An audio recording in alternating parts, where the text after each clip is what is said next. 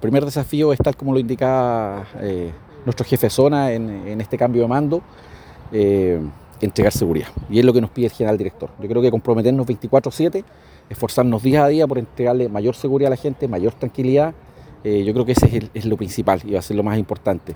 En segundo lugar, preocuparme por los carabineros, preocuparme por sus condiciones que tienen en los distintos cuarteles, para que justamente pues, ellos salgan de mejor manera en la medida que estén bien en sus lugares de trabajo, el trabajo se, se desarrolla de mejor manera. Yo creo que esas van a ser las dos principales eh, preocupaciones que voy a tener durante el año.